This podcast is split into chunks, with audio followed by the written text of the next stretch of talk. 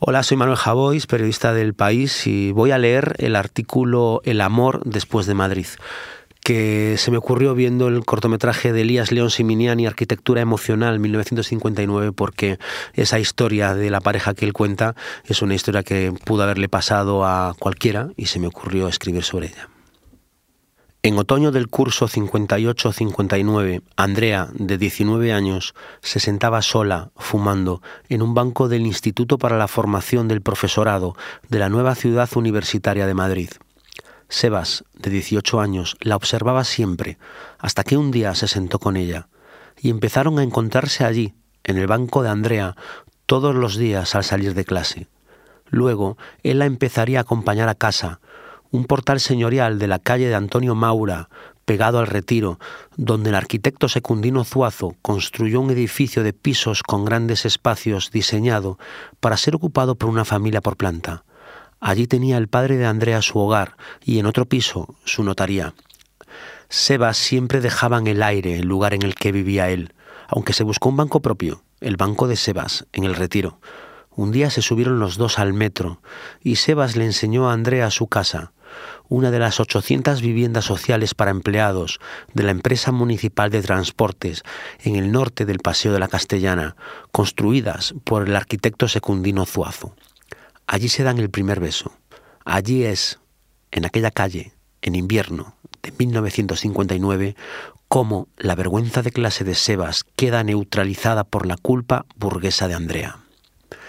Así empieza siempre una historia de amor, enseñando el conflicto, y así empieza el cortometraje que Elías León Siminiani ha titulado Arquitectura Emocional 1959, espiga de oro en la Seminci, candidata a los Goya, y desmenuza una relación ligada a la arquitectura, a los espacios urbanos, a las vistas desde ventanales y ventanucos,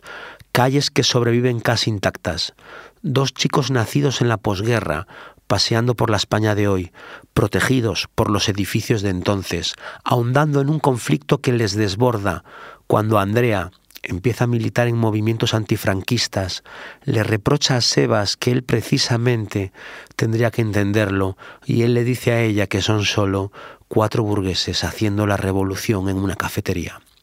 Es una historia sobre dos bancos, el de Andrea y el de Sebas, sobre sus dos casas, sobre las distribuciones de una vivienda, sobre los paseos por los barrios, sobre doblar la esquina sabiendo qué esquina es y qué pasó en ella hace 60 años. Y es impresionante como en media hora León Siminiani, de una forma originalísima, nos interpela a todos. Hay arquitectura que, como Roma, es eterna, y los lugares en los que nos enamoramos y desenamoramos, nos besamos y discutimos, nos juramos amor eterno y rompimos, son espacios que no salen indemnes de nuestra vida. Es imposible apreciarlos bajo otra luz que no sea la nuestra, la más personal e íntima. La pequeña cascada del Parque del Oeste de Madrid en la que dijimos, cuando iba todo bien, que cuando rompiésemos pensaríamos en ella la primera vez que hablásemos como ex